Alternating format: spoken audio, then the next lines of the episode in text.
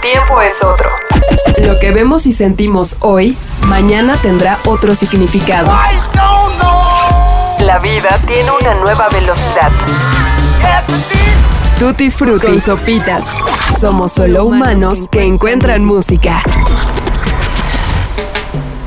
Dicen los que saben que la cumbia es uno de los más puros vestigios del mestizaje en Latinoamérica. El testimonio sonoro de lo que tuvieron que atravesar miles de hombres para conquistar a la mujer indígena.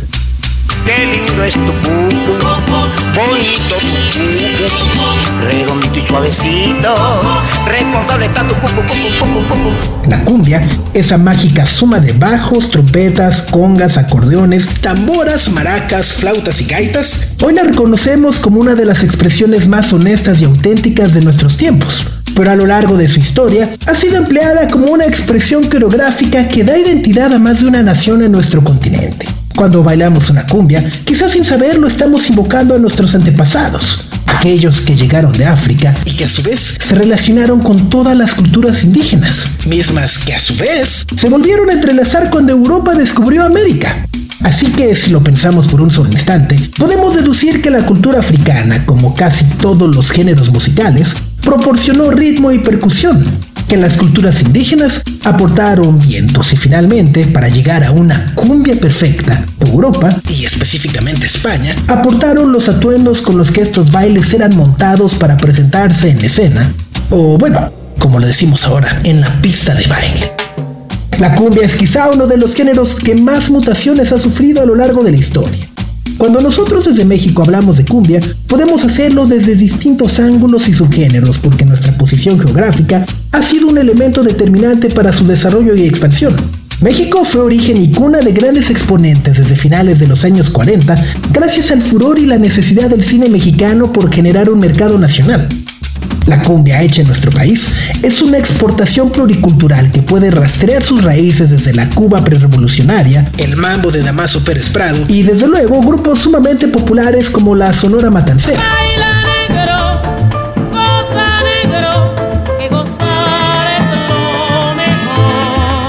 Pero cada región de Latinoamérica tiene una historia que contar y, por supuesto, una cumbia que bailar. Podríamos hablar de cumbias villeras, de cumbias santafesinas, de cumbias chilenas, de cumbias cachacas, cumbias chichas, cumbias amazónicas o cumbias andinas y no alcanzar siquiera la superficie de una sola, porque de todas se desprenden más y más y más ritmos. La cumbia peruana, por ejemplo, tiene una característica muy particular que impactó en el grupo que hoy nos acompañará, el rock.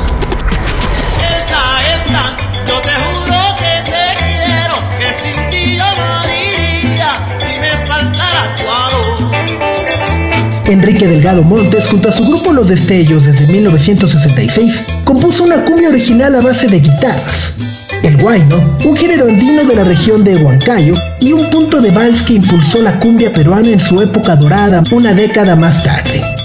Durante los 70 aparecieron grandes nombres en aquel país como Juaneco y su combo, Los Ecos, Los Diablos Rojos, Los Ilusionistas, Los Beta 5, Los Paquines y Los Mirlos. Estos últimos fueron quizá los más sobresalientes por haber recorrido varios países de Latinoamérica, dando a conocer precisamente este sonido, el peruano. Y desde allá, el sonido gallo negro ha importado ese legado para transformarlo en algo propio. Nuestra cultura y evolución ha sido reimaginada en sus discos desde el 2013 y con ellos ha narrado lo que somos y hemos sido nos hablan de las serenatas que están por suceder y de las tragedias que no podemos evitar, de lo cósmico que se puede poner nuestro cielo y la posibilidad de bailar durante nuestras más profundas tristezas. Los cumbiamberos o chicheros peruanos comenzaron un sonido que hizo llorar a millones bajo distintas denominaciones. La cumbia andina, selvática y norteña se hizo chilanga y espacial. Esta semana en Tutti Frutti queremos celebrar y presentarles un disco grabado y producido durante la pandemia. Cumbiademic, un ejercicio creativo que buscó superar todos los obstáculos de un confinamiento que parecía no tener fin. Y como casi todo lo que sucedió durante el 2020 y 2021, queremos olvidarlo. Sonido Gallo Negro decidió avanzar y dejar atrás toda referencia a cualquier infección. Paganismo es un disco que sonríe al New Wave de los B-52s y a dos de los pioneros de la música electrónica mundial como Juan García Esquivel o Florian Schneider Pero además de ello, nos regalan Mambo en pleno 2022. Por supuesto, cumbias y hasta un duelo de Telemins.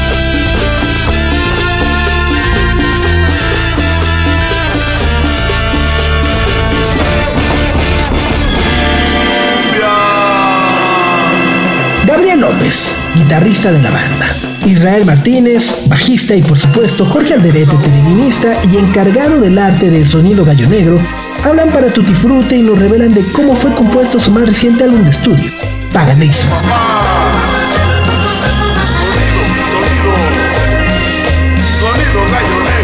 Así que sean todas y todos y todes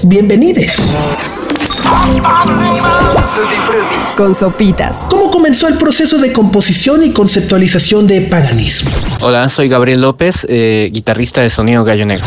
Ah, el proceso del de, álbum eh, comenzó en la pandemia. Estábamos eh, pues tratando de, de, buscar ideas de donde fuera, porque estando encerrados la verdad era que, que es muy difícil como, como motivarte a componer algo nuevo y más cuando pues estaba todo el bajón de, de que el mundo artístico, bueno, todos los que nos dedicamos a los espectáculos fuimos pues realmente eh, fuimos relegados a un segundo lugar de importancia en cuestión de pues de prioridades eh, pandémicas digamos. Entonces sí era bastante difícil eh, pues tratar de motivarte para crear algo, pero aún así eh, buscamos ideas eh, guardadas de cualquier cosa que, pudiéramos como retratar de, lo que estábamos viviendo también, ejercicios musicales, eh, de lo que seguíamos estudiando y, así fue como empezamos a hacer esta colección de ideas que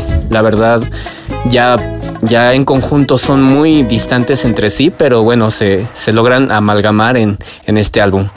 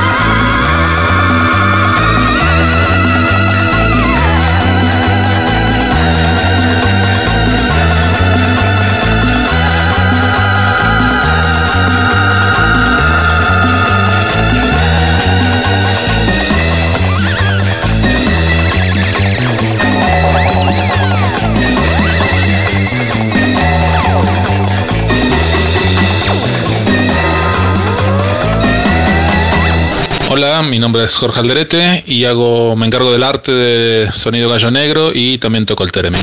¿Cómo comenzaste a desarrollar la idea del arte del paganismo? En general, trabajando con gallo negro, eh, empiezo a trabajar el arte casi en paralelo cuando empezamos a cuando Gabriel empieza a componer las primeras canciones, cuando empecemos a, montarlas en el ensayo y demás. Entonces el arte va creciendo junto con la música y, en este caso en particular fue, pasó un poco lo mismo. Las imágenes que, acompañaron los, las primeras canciones, los primeros sencillos que fueron saliendo de, este disco, eh, representaban de alguna manera la, vuelta a los orígenes. Era como la, vuelta al estudio, la vuelta a grabar, porque bueno, estábamos en pandemia, no podíamos salir a tocar, no podíamos girar, no podíamos... Entonces fue como, como Sí, eso, representar ese momento de vuelta al estudio con monumentos de piedra, eh, analizados un poco desde la geometría mm, sagrada, para un poco simbolizando ese ritual de, volver al estudio, de grabar y demás. Em, entonces, y en estos sencillos, los primeros que salieron, eché mano de, bueno, de, muchas em, monumentos muy conocidos, digamos, el, el Chacmol aparece en la portada de Fantasmagoría, eh, Mick Plantecutli en la portada de un remix de Chaneque, Atlantes de Tula en, para Silvadora, Una cabeza olmeca en Planet Claire. Y todas estas imágenes fueron componiendo la, gráfica que acompañó a los sencillos. Ya una vez que tuvimos el, el álbum completo, todo el arte que se había desarrollado en los sencillos evolucionó. Entonces todo ese análisis desde la geometría y tal de, aquellas imágenes de, deidades y de estatuas de piedra y demás, pasaron a ser en sí mismas una nueva deidad, digamos, un, nuevo dios con, algunos elementos muy tomados de manera muy abstracta, digamos, y muy, muy casual, digamos, de, aquellas primeras estatuas que habíamos usado en los sencillos. Y, desde ahí fue que evolucionó este, esta nueva deidad que aparece en la portada de paganismo. Eh, donde hay un poco de, elementos de la naturaleza, de espíritus, de rendir culto a los antepasados y, demás, pero representados todos de una forma muy, muy geométrica y muy básica también si se quiere, pero, pero que le dan complejidad por, por el conjunto y por la juxtaposición de todos los pequeños elementos. Hola, soy Israel Martínez, bajista de Sonido Gallo Negro. Otra de las participaciones con las que pudimos, a las que les pudimos dar forma fue, fue una rola muy chida que teníamos con, con Molly Luis, la silbadora, que es justo silbadora, y que, y que nada, con este, con este lapso de tiempo pudimos hacerle incluso hasta un, pequeño videoclip de una de un concierto en vivo que tuvimos con ella en, en, Jardín Juárez en, en 2019 se fue otro como un poco un ejemplo de, lo que nos dio chance la pandemia de, rescatar, ¿no? Silvador era una rola muy bonita que, habíamos probado en vivo pero que no habíamos podido terminar y, nos dio ese nuevo chance de, completarle, inclusive darle, darle un, pequeño giro, ¿no? A, lo que ahora pueden oír de, Silvadora. Eh, creo que otra de las cosas que, que nos, nos ayudó también en el proceso y en este, este en esta primera etapa de, paganismo este pues fue encontrar nuevas nuevas formas de trabajar juntos no nuevas formas de entendernos y, y, nuevas formas de nuevos procesos para para crear música. Y sobre todo en, en, una a una velocidad distinta no siempre eh, por suerte Gallo Negro lleva 10 años de no parar más de 10 años en realidad de, no parar y, y, habíamos estado siempre con, con esa con, ese, con esa intensidad, ¿no? Haciendo las cosas de una, de una forma que nos ha resultado bastante bien, pero probar hacer eh, un nuevo disco de una forma eh, pues, pues distinta en cuanto a tiempos, ¿no? En cuanto a tiempos holgados, este, sin, sin, tener presión alguna, ¿no? Sin tener siquiera la presión de, saber que, que, va a ser un disco. Entonces nos dio chance, una libertad creativa pues muy chida el, poder, poder trabajar sin, sin, ninguna presión. Este, eh, creo que irónicamente no, nos vino bien de alguna forma ese encierro y, y ese proceso inicial para hacer, para hacer paganismo.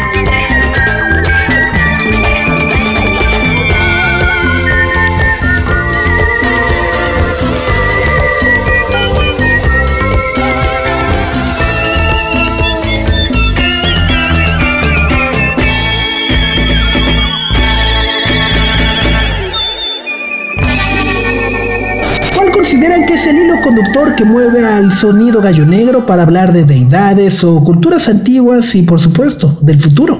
Pues nunca nos pusimos de acuerdo en, algún eh, hilo conductor eh, para, para, tener este tipo de, contextos en las rodas, pero sí creo que es, eh, obedecían a, una tendencia mundial, ¿no? Que yo pienso que, como hay una tal tanta globalización cultural con el internet puedes conocer música de de India, de, Pakistán en, un segundo. Entonces ahora lo, que es más... Eh, valorado quizás es justamente adentrarte en las raíces de, tu propia cultura, ¿no? Entonces pensamos que, por ese lado es como una respuesta eh, eh, pues un poco natural a, tanta mezcla de, información, ¿no? Entonces también hablar del futuro era pues eh, estar en el presente eh, y un presente totalmente volátil, ¿no? Entonces eh, nos gustaba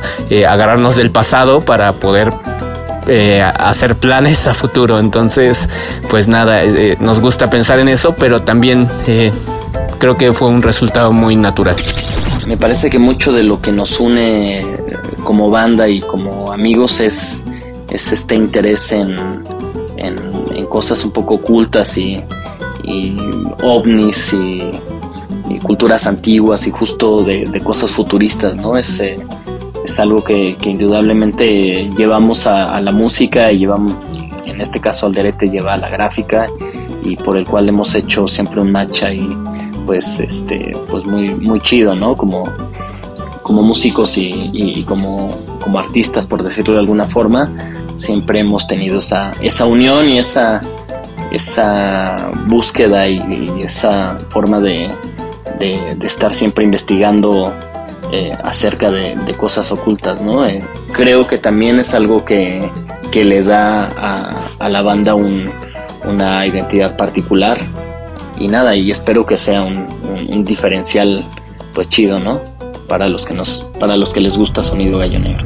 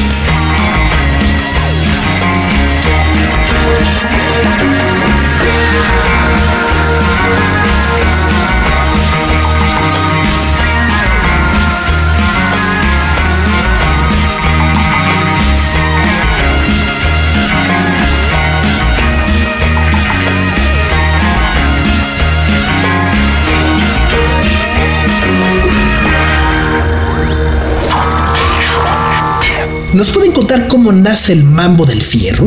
Eh, hicimos el Mambo del Fierro Viejo eh, justamente por eso, porque era lo único que se escuchaba en, en la pandemia, ¿no? Eh, cuando la ciudad se silenció y todos estaban confinados en, pues en sus casas, lo único que sonaba en la ciudad era, eran esos destellos de, o bueno, sonoridades de, de vida, ¿no? De, de, los que no podían darse el lujo de, de, de, hacer recesos en sus vidas y seguían trabajando. Entonces, eh, este pregonar del clásico del fierro viejo, creo que todos lo, era como un sonido homogéneo, ¿no? De los que seguían día con día. Y bueno, eh, le dimos muchas vueltas también a, cómo podríamos plasmar eso y un mambo se nos hacía así bastante atinado, ¿no? De hecho, pensamos que si Pérez Prado viviera, hubiera hecho e, este tipo de, de, mambo, ¿no? Entonces, pues nada, es también un homenaje a, lo que hacía él también con sus eh, variantes eh, cuando metía órganos y, cosas más como a gogo. Entonces, eh, pues nada, nos dio mucho gusto y fue muy divertido hacer esta pieza.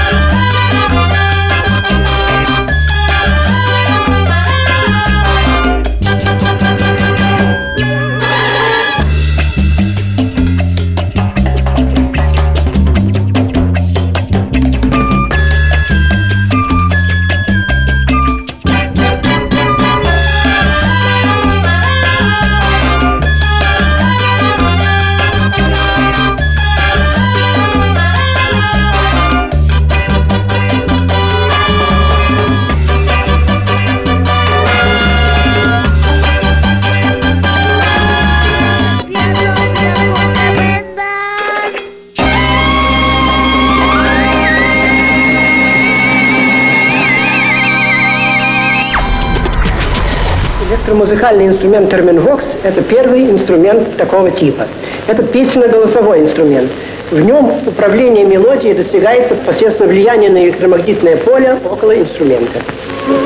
El theremin es uno de los instrumentos electrónicos pioneros y el primero que se produjo de forma masiva. Lo inventó el entonces muy joven Lev Sergeyevich Termen, o León Teremin, como parte de una investigación sobre sensores de proximidad. Varios años después, en 1928, lo patentó Estados Unidos. Después de presentarlo en Europa ante teatros repletos de espectadores alucinados por lo que parecía más magia que música. En Estados Unidos, el FBI intentó contratarlo para que diseñase un detector de metales para la prisión de Alcatraz. Pero León prefería seguir expandiendo su visión musical con orquestas y ballets. Incluso se casó con una bailarina, Lavina Williams. Ella era negra y la pareja escandalizó a la sociedad de su tiempo, pero los prejuicios afortunadamente no lograron separar.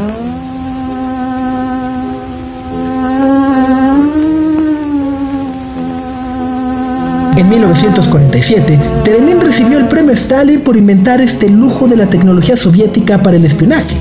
El crítico Harold C. Schoenberg describió el sonido del Teremin como un chelo perdido en una densa niebla, llorando por no saber cómo volver a casa.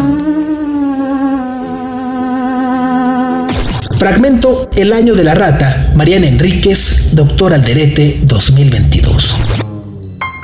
Una de las características más particulares y entrañables que ha desarrollado el sonido gallo negro es precisamente el uso de este particular instrumento que para hacerlo sonar se tiene que manipular el aire con las manos a través de la intervención de los campos electromagnéticos que genera una antena.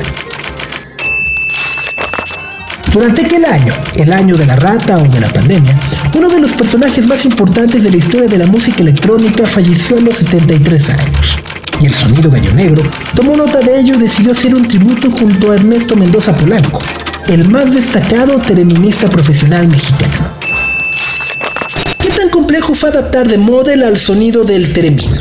Con Ernesto Polanco, bueno, nos conocemos de hace años y en realidad antes que una colaboración directa con Sonido Gallo Negro y demás, Ernesto fue mi maestro de Teremin. Cuando llevé el Teremin por primera vez a la sala de ensayo, yo no tenía ni idea de cómo tocarlo, digamos, como, como entonces durante, durante un buen rato jugué a, algo que me permitía el Teremin, que era generar atmósferas y, efectos de sonido y demás. Pero conforme pasaba el tiempo y conforme, conforme la banda iba creciendo y demás, me vi en la necesidad de tomar clases y ahí fue que lo contacté bueno, nos hicimos amigos, me ayudó muchísimo porque, porque gracias a él es que ahora puedo empiezo a, interpretar algunas melodías y demás. Él ya había colaborado, sí, con la banda en algunos shows, ya nos había acompañado en, algunos shows. Eh, que lo hemos invitado, tocan algún Vive Latino y demás con, con Gallo Negro. Pero bueno, ahora es la primera vez que lo invitamos a grabar en el disco. Y bueno, cuando estábamos haciendo esta versión de The Model, eh, surgió la, idea de, invitarlo a él a que, a que grabe el Teremin en, esta, en, esta, en esta rola. Y la verdad que no, sé muy bien cómo, cómo, haya sido para él, pero, pero fue un proceso muy rápido en realidad. O sea, él es, él es, muy, es un virtuoso de alguna manera del instrumento. Y por supuesto conocía la rola, conoce a Kraftwerk y, y o sea, lo cual lo hace más fácil, ¿no? Es como de cuando conoces y sabes de qué se trata y sabes el espíritu. Entonces él rápidamente compuso las dos, los dos, las dos líneas que hay de Teremin en esta, en esta versión, porque compuso no solo la línea que él interpreta, sino que compuso una para que la interprete yo. Entonces hay, hay como una especie de, duelo de Teremins, digamos, en, la, en la rola. Y nada, nosotros felices, porque digamos, poder, poder contar con su colaboración en esta canción en particular eh, hace que el, que el álbum crezca seguramente.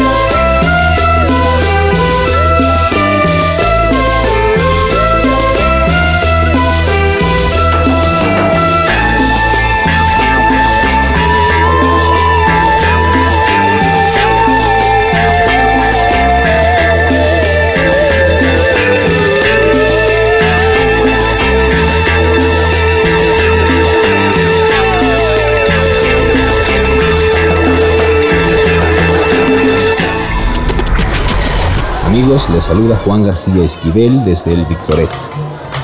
Tendré el placer de ofrecerles una tanda de música bailable en ritmo tropical.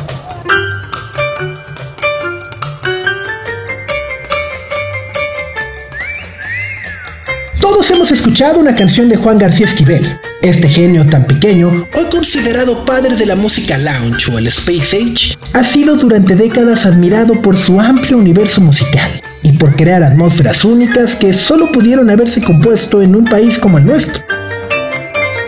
¿Cuántos crecimos escuchando su música a través de Los Picapiedra, Don Gato y su pandilla, La Mujer Biónica u Odisea Burbujas? Sí, seguramente esto habla mucho de la edad de quienes hacemos este podcast. Pero si no han tenido la oportunidad de cruzarse en ningún momento con su música, créanme que este es el momento. El sonido gallo negro lo sabe y reconoce la obra de este gran artista mexicano reimaginando uno de sus más grandes clásicos, la minifalda. Esquivel era capaz de formar ensambles con instrumentos tan diversos como extraordinarios. Lo que escuchamos de fondo, por ejemplo, es una mezcla de xilófonos, guitarras eléctricas, guitarras de pedal, trompetas, metales, flautas, pianos, órganos o acordeones y sin embargo la esencia es una melodía que se ajusta perfectamente a la cumbia espacial que se hace en 2022 con paganismo y el sonido gallonero. Eh, Mini Skirt la preparamos eh, para un evento que íbamos a, en el que íbamos a estar en, en homenaje a, Esquivel. Eh, desafortunadamente no nos logramos presentar por cuestiones eh, logísticas, pero la canción se quedó ahí, ¿no? Nos emocionaba mucho estar en un festival y tocar una, una versión de, de Esquivel que, que, a todos los integrantes de la banda nos, nos encanta y respetamos su trabajo. Y la versión se quedó, entonces pues decidimos incluirla. Y así como ha pasado con todas las eh, las canciones de este disco están muy, muy eh, divididas, eh, tienen sus propios nacimientos, sus propias razones, no es como los otros discos que, que planeábamos como todo un contexto.